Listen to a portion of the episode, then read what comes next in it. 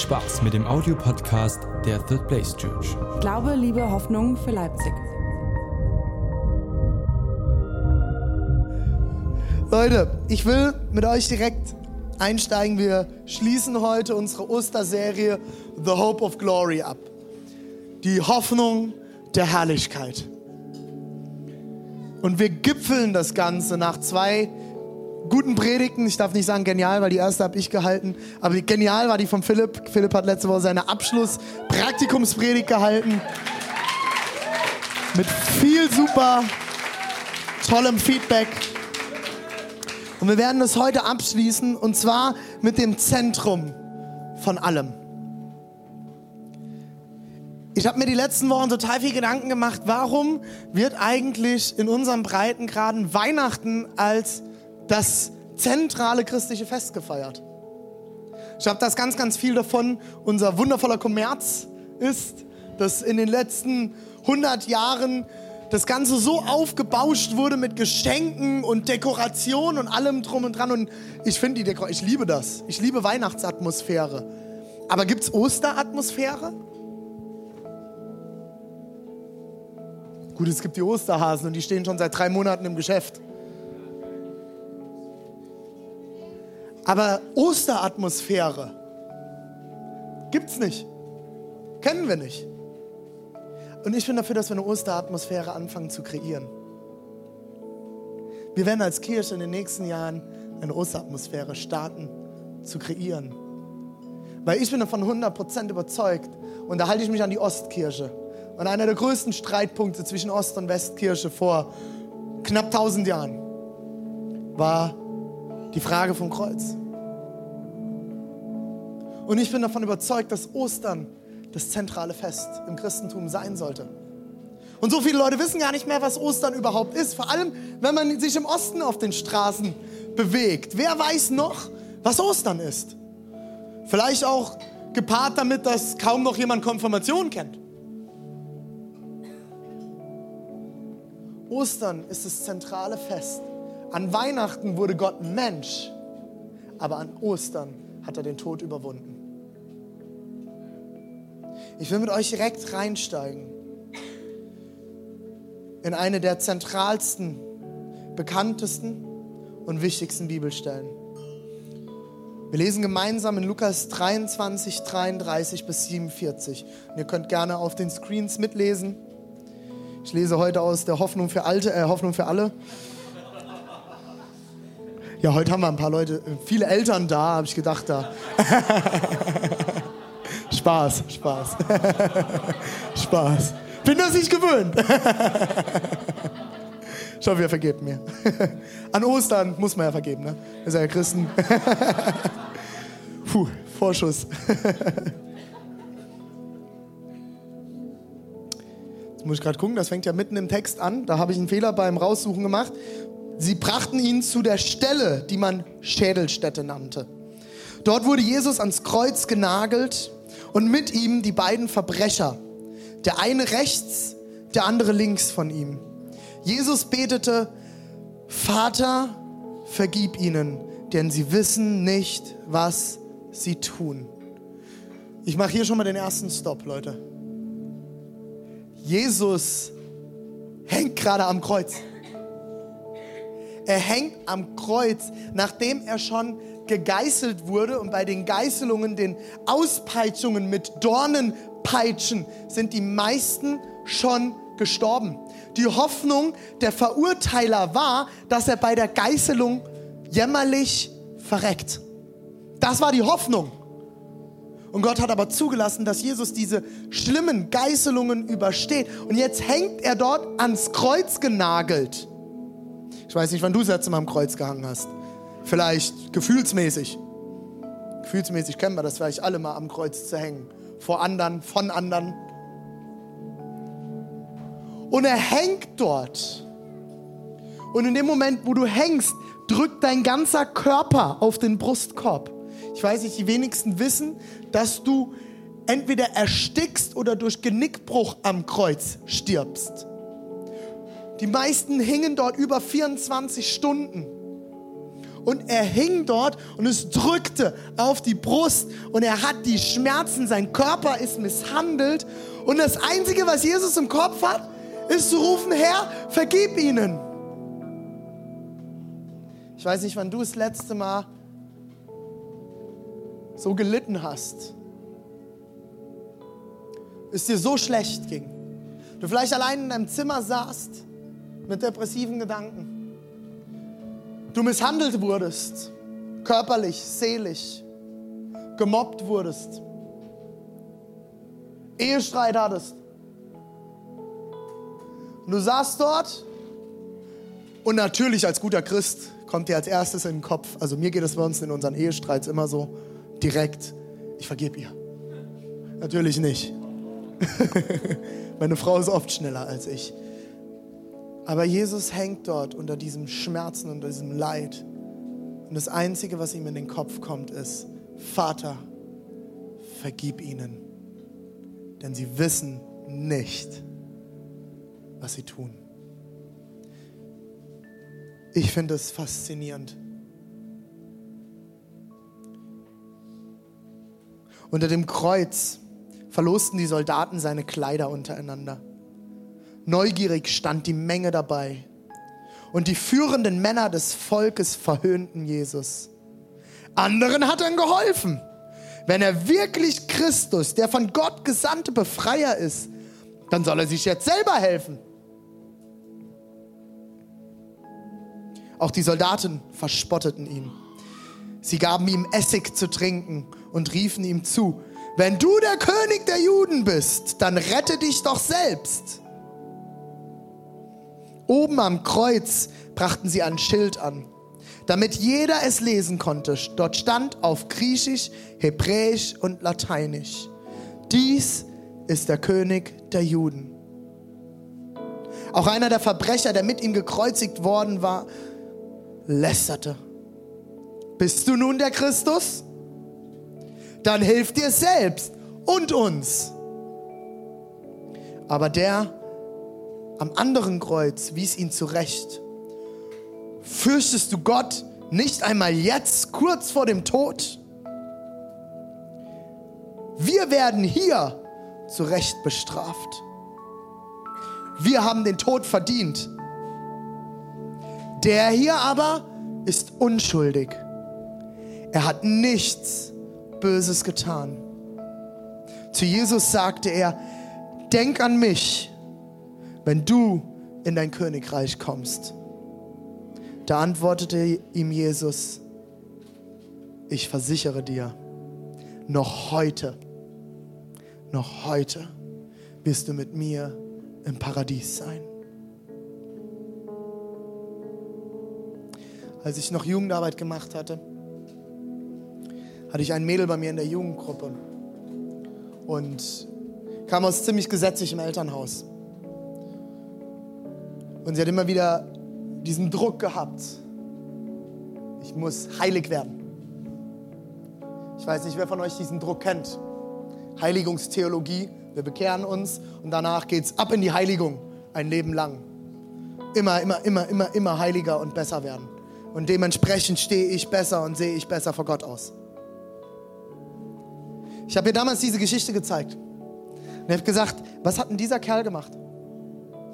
Dieser Typ, der dort am Kreuz hängt, der wahrscheinlich etwas ziemlich, ziemlich Schlimmes begangen hat, sonst würde er nicht dort hängen. Todesstrafe. Und er schaut Jesus an und er tut nichts anderes, nichts anderes als erkennen, er ist Gott. Du bist der von Gott Gesandte. Das ist das, was im gesamten Unterton durchklingt. Und Jesus schaut ihm an und sagt, du wirst mit mir noch heute im Paradies sein. Was hat er getan? Was hat dieser Mann getan, um gerecht gesprochen zu werden von Jesus? Nichts. Und ich habe ihr diese Geschichte gezeigt und sie schaute mich an unter Tränen und sagte, René, hat nichts getan. Dann habe ich gesagt, und was kannst du tun, um gerecht zu werden? Und das Einzige, was von ihr kam, war Aber. Ich sagte, kein Aber. Was hast du getan und kannst du tun, um gerecht zu sein? Um befreit zu sein, um von Jesus gesagt zu bekommen, noch heute hast du Anrecht, mit mir im Paradies zu sein. Nichts. Nichts. Ich habe mir die Frage gestellt, wie oft, wie oft hängen wir an einem dieser beiden Kreuze? Wie oft zeige ich mit dem Finger auf Jesus und sage, jetzt mach doch mal. Ich habe dir doch erklärt, wie es geht. Im letzten in einer Predigt habe ich das ganz breit ausgemalt. Wie oft erkläre ich Jesus, was er tun soll? Und zeig mit ihm auf Finger, wenn du doch Christus bist, mach mal. Hier ist der Plan. Excel-Tabelle, Projektmanagement. Bis dann und dann hast du Deadline, Gott. Das nicht klappt, weiß Bescheid. Je nach Typ. Kennen wir doch alle. Wir zeigen auf Gott, wenn du Christus bist, dann tu. Und wie oft bin ich der, der neben dran sitzt, er hängt und sagt, okay Gott, hier bin ich. Und ich, ich hab's verdient. Ich hab's verdient, nicht du. Das hat mich zum Nachdenken gebracht, als ich diese Story gelesen habe. Mich zum Nachdenken gebracht, wie oft ich denke, ich muss es machen. Ich muss es selber tun. Und ich bin Machertyp.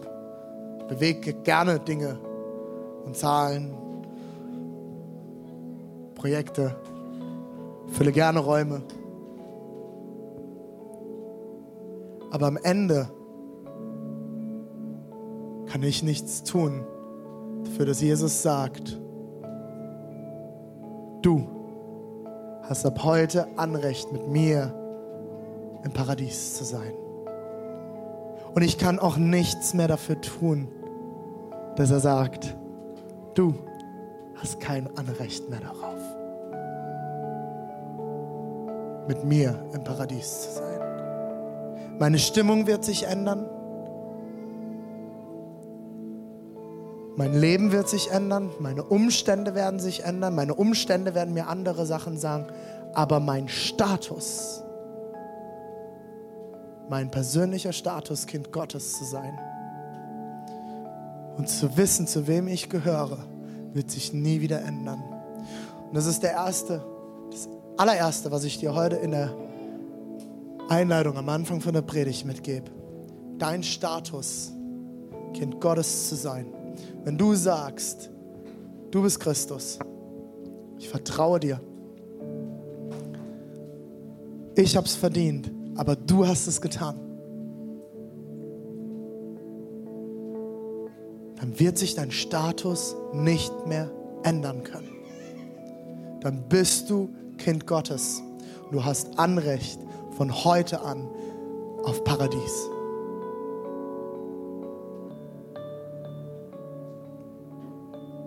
Am Mittag wurde es plötzlich im ganzen Land dunkel. Diese Finsternis dauerte drei Stunden. Dann zerriss im Tempel der Vorhang vor dem Allerheiligsten von oben bis unten. Jesus schrie noch einmal laut auf. Vater, in deine Hände gebe ich meinen Geist. Dann starb er. Der römische Hauptmann, der die Hinrichtung beaufsichtigt hatte, lobte Gott und sagte, dieser Mann war wirklich unschuldig. Jesus, ich danke dir, dass du alles getan hast für uns, dass du bis zum Äußersten gegangen bist, dass du dein Leben gegeben hast für uns. Du warst unschuldig und wir hätten es verdient.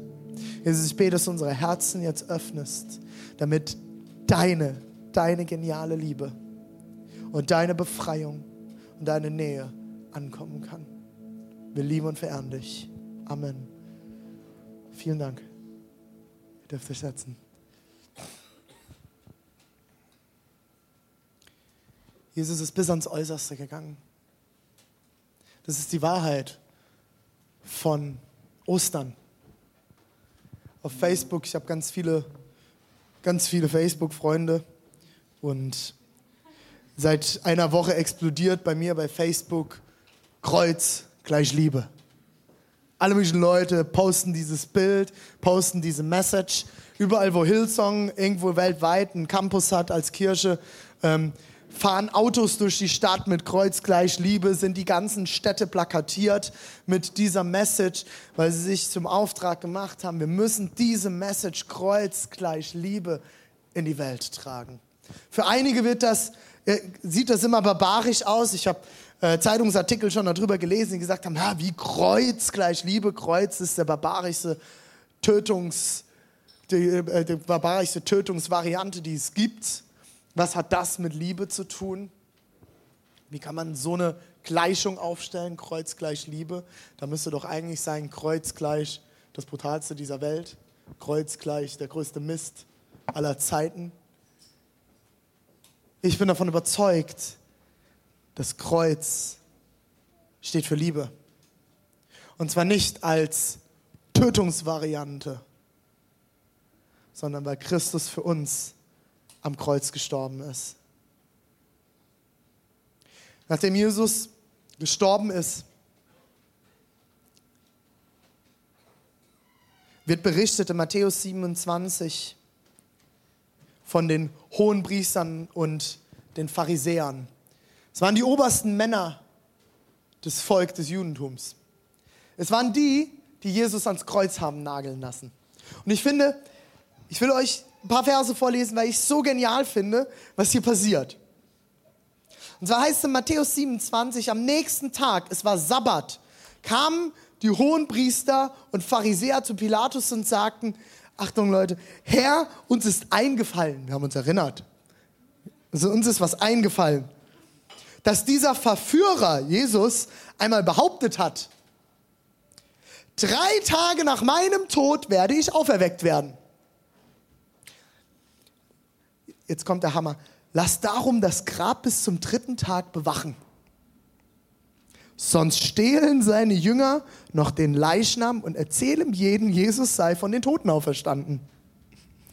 Das aber wäre ein noch größerer Betrug. Ich will euch eine Wache geben, antwortete Pilatus. Tut, was ihr für richtig haltet und sichert das Grab. Da versiegelten sie den Stein und stellten Wachposten auf. Die haben richtig Schiss gekriegt, die Jungs. Wir erinnern uns, Jesus hat mal gesagt, er wird auferstehen. Nach drei Tagen. Er wird den Tempel niederreißen. Lass uns mal lieber gucken, dass da nichts passiert. Wir sichern das Ganze mal ab. In Matthäus 28, 1 bis 15 wird dann berichtet, wie am Sonntag, drei Tage später, die Frauen ans leere Grab kommen. Und eine der schönen Sachen finde ich erstmal, es sind die Frauen. Ich finde, ich finde das wirklich essentiell. Die Frauen sind die Ersten, die die Auferstehung bezeugen. An alle Patriarchisten oder wie man das auch immer nennt, Patriarchisten, die dafür sind, dass Frauen in Kirche nichts zu sagen haben. Es waren die Frauen, die als erstes die Auferstehung bezeugen durften. Ich finde das genial. Und sie kommen an dieses Grab und finden das leere Grab vor. Was muss in diesen Frauen vorgegangen sein? Vor drei Tagen hing Jesus noch am Kreuz und sie wollten zum Salben gehen, wollten seinen Leichnam nochmal einölen und kommen dorthin. Der riesige Stein, es gibt Zeugnisse darüber, dass er so schwer war, du konntest den nicht mit drei Frauen wegrollen. Die Wachen saßen davor und pennten. Tolle Wachen haben sie da ausgesucht, die Pharisäer. Gib uns Wachen, die den Stein bewachen. Und diese Frauen kommen dorthin und das Grab ist leer. Ich frage mich immer, wie dieser Samstag wohl abgelaufen sein muss. Ob die auch irgendwas renoviert haben wie wir gestern? Ich finde das Interessante, diese Jünger, und da gehörten auch Frauen mit dazu. Es waren zwölf Jünger, aber es sind, man geht davon aus, dass mindestens 120 Leute mit Jesus immer unterwegs gewesen sind. Und da waren auch Frauen und Kinder mit dabei. Und ein Teil dieser Frauen waren diese drei Frauen, die am Grab, ans Grab kamen. Keiner, kein einziger von denen, die drei Jahre lang mit Jesus unterwegs gewesen sind, keiner, die gesehen haben, wie Jesus Lazarus zum Leben erweckt hat, die gesehen hat, wie Jesus Zehntausende mit ein paar Broten und Fischen gespeist hat, die gesehen haben, wie Jesus geheilt hat. Keiner von ihnen ist davon ausgegangen, dass Jesus aufersteht. Die haben alles mitgekriegt, drei Jahre lang. Und die haben nicht damit gerechnet. Die Frauen, heißt es dort, waren erschrocken. Die waren erschüttert. Gott hat sogar einen Engel dahin pflanzen müssen, um denen zu erklären, was passiert ist. Damit sie überhaupt verstehen, nicht Jesus ist geklaut worden. Die mumifizieren den jetzt und beten den woanders an. Nein, er ist auferstanden. Das haben die nicht glauben können.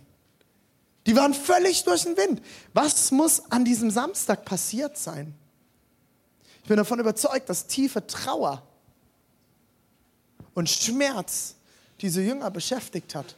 Ihr Meister, ihr Messias ist weg.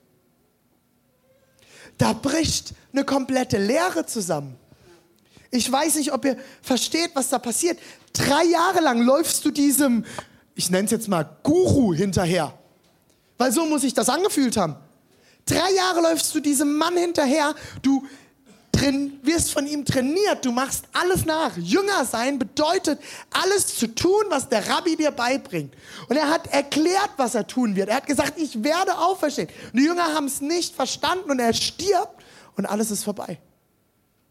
Du bist drei Jahre auf Wolke 7 und du schwebst und kriegst die abgefahrensten Kisten mit.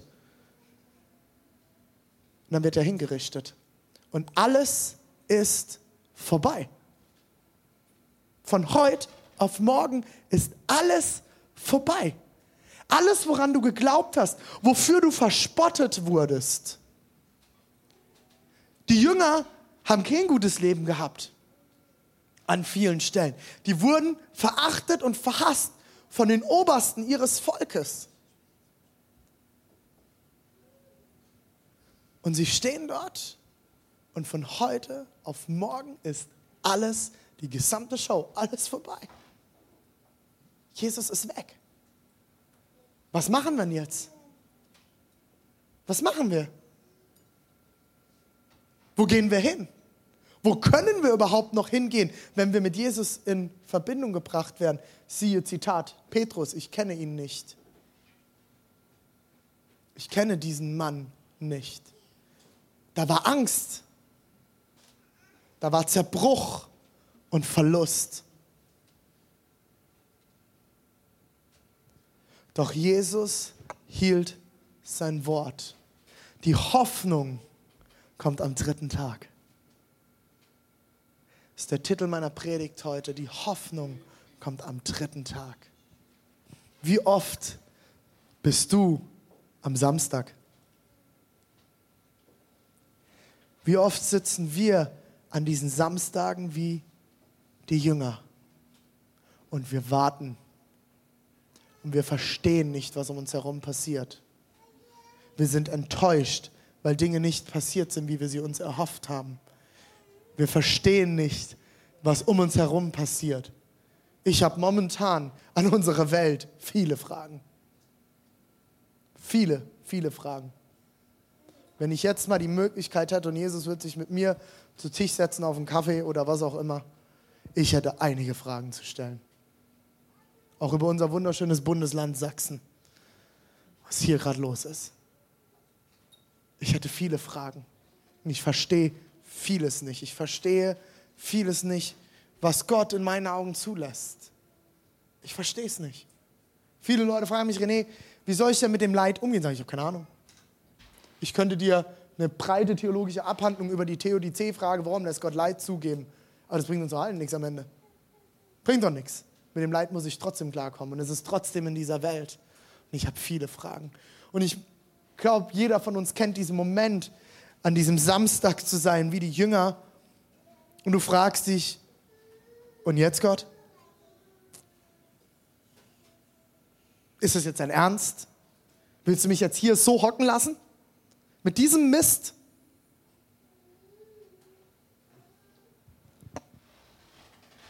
Wenn uns die Ostergeschichte eins lehrt, dann,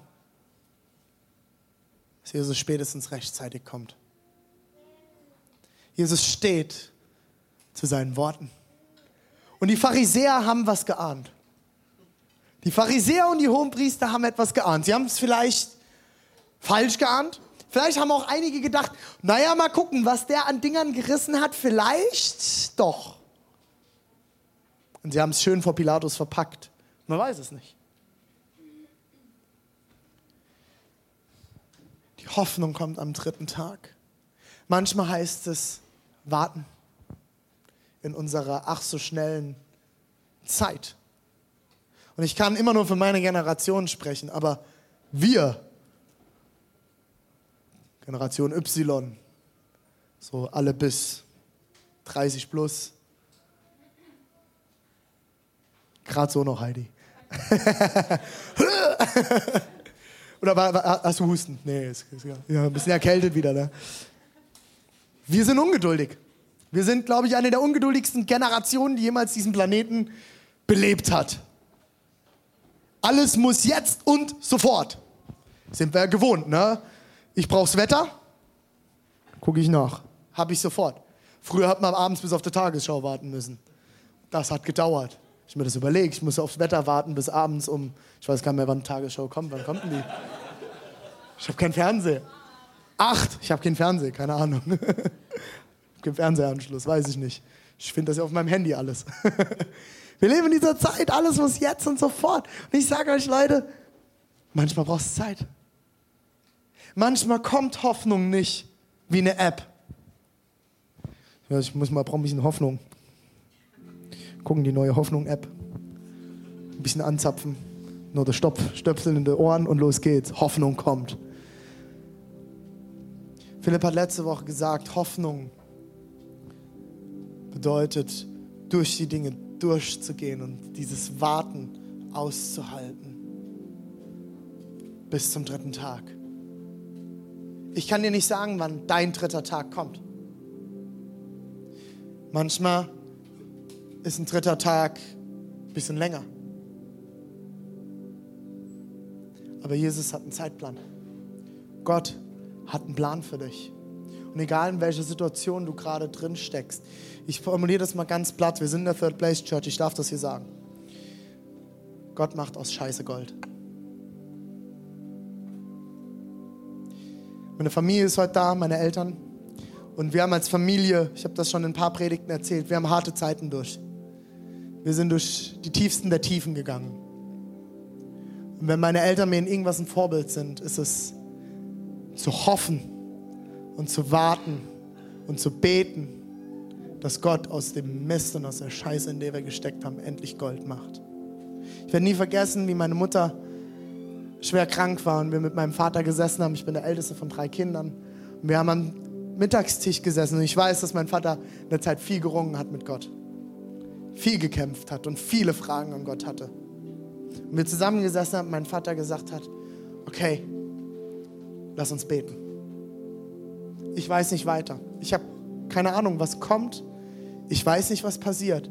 Aber wir beten. Wir beten, dass Gott ein Wunder tut. Wir beten, dass Gott uns versorgt in dieser schweren Zeit. Und das Wunder kam nicht in drei Tagen. Das Wunder kam auch nicht nach drei Jahren.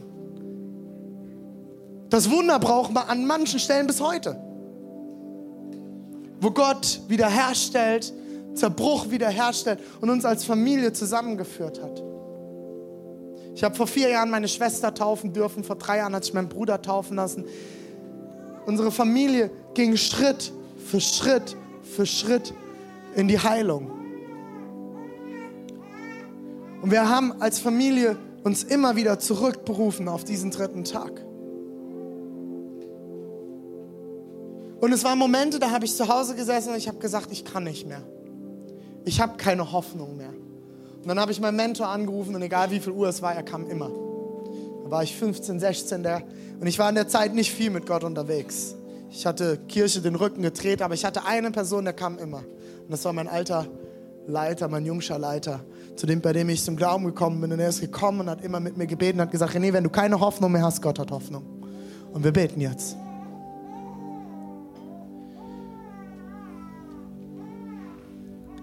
Als Jesus dann auferstanden war, und ich gehe davon hundertprozentig aus, dass es eine leibliche Auferstehung war. Das muss man heute bei vielen Theologien immer wieder dazu sagen. Und es gibt, vielen Dank für diese wundervolle Untermalung. Es war genau der perfekte Moment. Ich liebe Musiker. ist perfekt, so Musik unten drunter. Ab und zu mal ein Becken. Nachdem Jesus auferstanden ist, gibt es über 500 Menschen, die bezeugen, dass Jesus auferstanden ist. Ich lese euch das erstmal aus der Bibel vor und dann werde ich euch noch zwei andere Beweise geben. Und es heißt im 1. Korinther 15, 5 bis 7. Er hat sich zuerst Petrus gezeigt und später allen zwölf. Dann haben ihn mehr als 500 Brüder, und das sind jetzt nur die Männer genannt an dieser Stelle, also wenn jeder Mann dort mindestens eine Frau hatte, gehen wir von der Hälfte aus, haben wir sogar noch mehr. 500 Brüder zur gleichen Zeit gesehen, von denen die meisten noch heute leben. Das war ein bisschen, ein bisschen, ein bisschen länger her, also nicht unser heute. Ja, es gibt Leute, die nehmen die Bibel wörtlich. An der Stelle muss man vorsichtig sein. Ist China schon seit 2000 Jahren noch da, oder? Daniel? Nee, noch nicht ganz.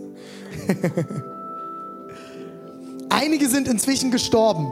Später ist er, ist er Jakobus und schließlich allen Aposteln erschienen. Sie berichtet, dass über 500 Brüder plus Jünger plus Jakobus plus Apostel, alle haben ihn gesehen. 500. Und von diesen 500 wurde es in die ganze Welt getragen. Es gibt verschiedene Historiker, zum Beispiel Josephus, Ignatius, Justin der Martyr und Tertullian, die in den Jahren zwischen 37 bis 200 nach Christo, das sind alles keine christlichen oder jüdischen Historiker, sondern römische Historiker, die von der Auferstehung von Jesus Christus reden. Das sind schon fünf Historiker. Man geht sogar noch davon, äh, findet sogar noch vom ersten und zweiten Jahrhundert noch Cornelius Tactius, Sueton, Plinius Secundus und Lucion von Samosata. So, dafür ist ein Applaus da. Komm, komm also. Also, wenn ihr noch nicht wisst, wie ihr eure Kinder nennen wollt, ich bin für Tactius oder Sueton Secundus. Lucian von Samosata. Wahnsinn. Also habt ihr ein paar Ideen? Alle diese Historiker, und das sind Historiker, und jetzt, jetzt, jetzt gibt, kommt noch eine kleine Eckdaten.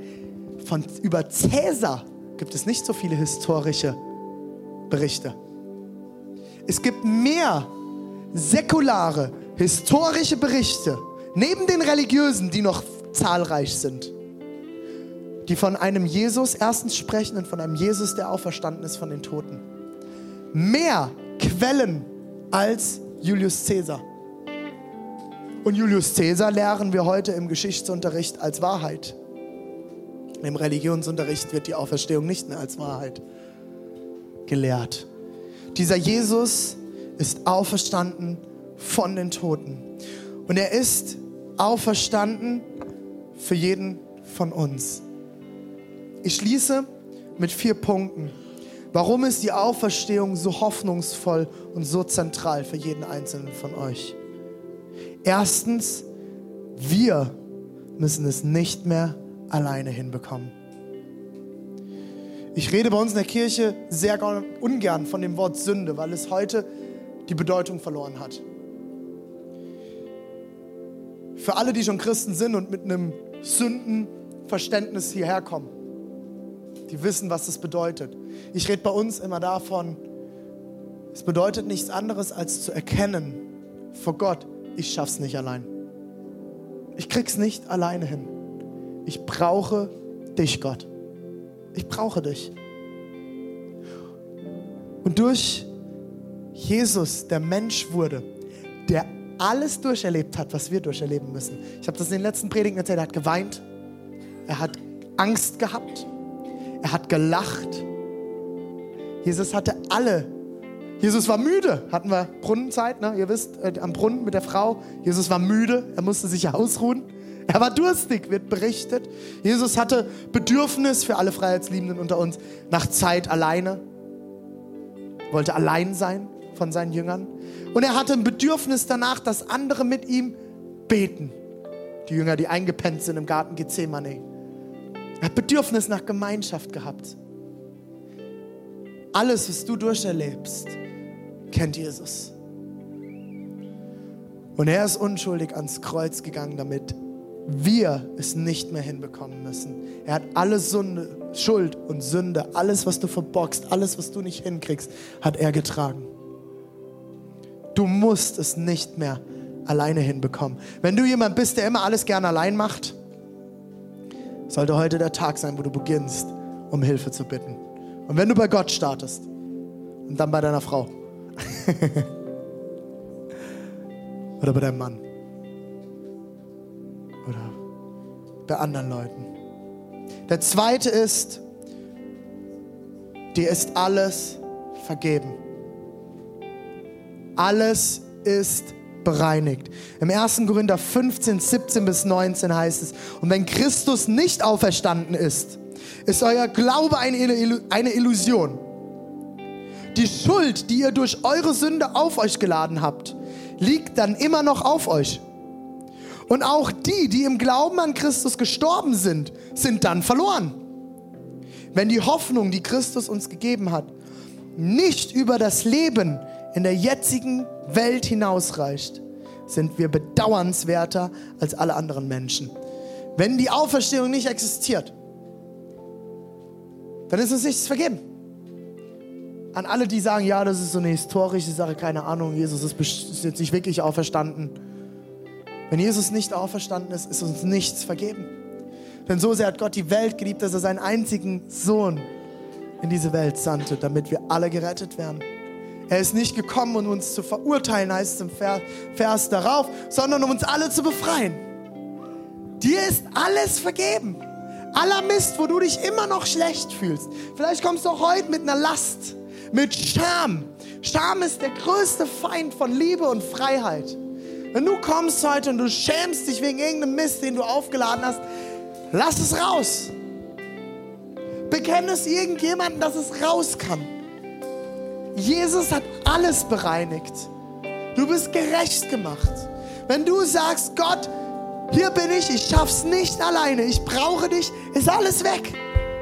Alles, für immer. Die Bibel spricht darüber, dass alles in die Tiefsten des Meeres geworfen ist. Und die sind bis heute nicht erforscht. Wer weiß warum. Was man da alles finden wird. Es ist weg. Du bist frei. Und niemand, niemand, niemand, niemand hat das Anrecht, es wieder auf dich zu legen. Niemand hat das Anrecht, irgendeine Schuld oder Sünde wieder auf dich zurückzulegen. Der dritte Punkt. Der Weg ist frei zum Vater. Es heißt in der ersten Stelle, die wir gelesen haben, der Vorhang vom Allerheiligsten riss von oben bis nach unten. Für alle Hobbytheologen hier wird es richtig spannend. Das Allerheiligste war der Ort, wo nur eine Person einmal im Jahr hinein durfte. Und das war der oberste hohe Priester. Und dieser oberste hohe Priester hat eine Kordel ans Bein gebunden bekommen und da war ein Klöckchen dran. Und wenn er da reingegangen ist und der musste sich wochenlang davor reinigen, verschiedenste Reinigungsrituale, also nicht nur ein Bad nehmen, das war mehr Reinigung. Der hat richtig, der hat fasten müssen, der hat ganz viele verschiedenste Kriterien durchmachen, äh, äh, äh, Sachen durchmachen müssen und Kriterien erfüllen müssen, damit er ins Allerheiligste gehen konnte, dass er rein war, verschiedene Opfer darbringen müssen und alles. Und trotzdem haben wir gesagt, man macht dem so ein Schnur ins Bein mit einem Klöckchen und dann ist er da rein Und wenn der die Heiligung und alles und Reinigung vorher nicht richtig gemacht hat, ist er tot umgefallen. Weil er nicht bestehen konnte vor dem Angesicht Gottes. Weil Gott so groß und heilig und rein ist, dass er es nicht geschafft hat. Und in dem Moment ist er umgefallen, das Glöckchen hat geklingelt und dann haben sie ihn rausgezogen. An der Schnur. Einmal im Jahr, einer. In dem Moment, wo der Vorhang, und jetzt es wichtig, von oben nach unten, das war mehrere Meter hoch, die, der Eingang zum Allerheiligsten. Damit bewiesen ist, keiner ist da hochgeklettert und hat den Vorhang von oben nach unten zerrissen. Der, niemand hat ihn von unten nach oben zerreißen können, sondern er ist von oben nach unten zerrissen. Als Beweis, der Tempel ist vernichtet, so wie Jesus es gesagt hat. Der Tempel ist vernichtet. Wir brauchen nicht mehr ins Allerheiligste.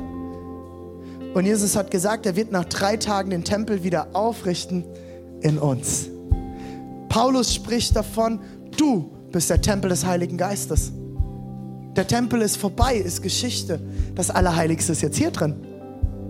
Du hast das Allerheiligste in dir.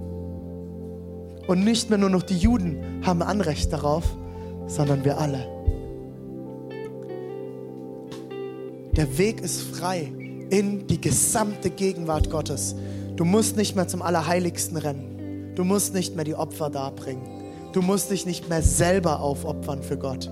Du kannst nichts mehr tun, außer sagen, Gott, nimm Raum in meinem Leben ein. Der Vorhang ist zerrissen. Es ist eine tiefe, tiefe Theolog theologische Wahrheit. Da steckt Tiefe drin, Leute. Und deswegen ist es so wichtig mit diesem Vorhang. Er ist zerrissen.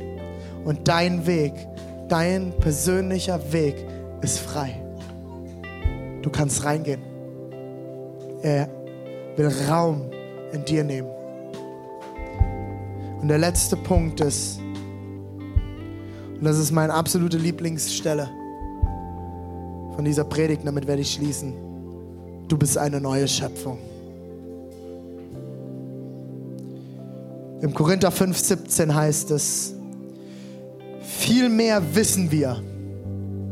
Wenn jemand zu Christus gehört, jemand sagt, Gott, du bist mein Gott, ich will dir nachfolgen, ist er eine neue Schöpfung. Das Alte ist vergangen, etwas ganz, ich finde es so gut, dass da ganz steht, etwas ganz Neues hat begonnen. Und Leute, das ist etwas, wo wir uns drauf zurückberufen müssen. Dein alter Mensch, Paulus spricht in dieser Stelle davon, dass wir den alten Mensch immer wieder ablegen müssen, wie so ein Kleidungsstück. Ich mach das jetzt mal hier so. Keine Angst, ich habe noch eins drunter. Ablegen. Wir müssen das morgens